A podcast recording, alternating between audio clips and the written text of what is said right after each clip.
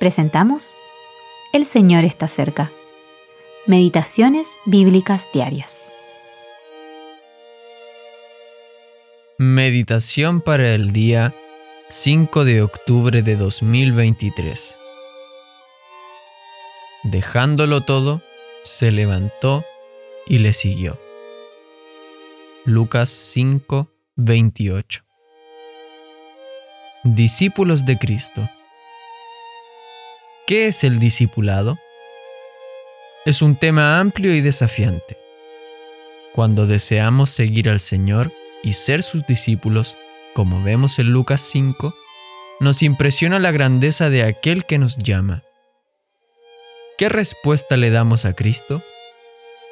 Leví, también llamado Mateo, respondió de la forma correcta, se levantó y le siguió.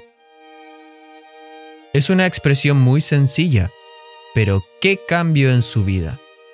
En lugar de dejarse guiar por sus propios deseos, la codicia y Satanás, ahora seguía al Señor Jesús.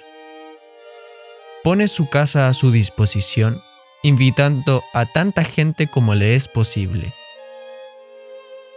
Así sirve a su nuevo maestro, que aprovecha esta oportunidad para la gloria de Dios para el estímulo de Leví, así como para la salvación de los pecadores, y también instruye a sus otros discípulos. La palabra discípulo se menciona unas 270 veces en el Nuevo Testamento y en diversas formas, por lo cual es un tema muy amplio.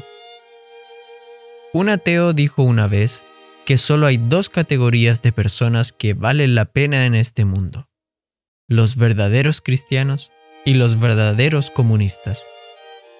Pero, ¿qué diferencia entre ambos? Representan dos mundos diferentes, dos amos diferentes. Un cristiano representa a su Salvador, así como al mundo de resurrección. Reconoce al Señor Jesús como su cabeza. El mundo y sus diversas ideologías representan a Satanás y su reino. Sin embargo, Dios nos ha sacado del reino de las tinieblas y nos ha trasladado al reino del Hijo de su amor.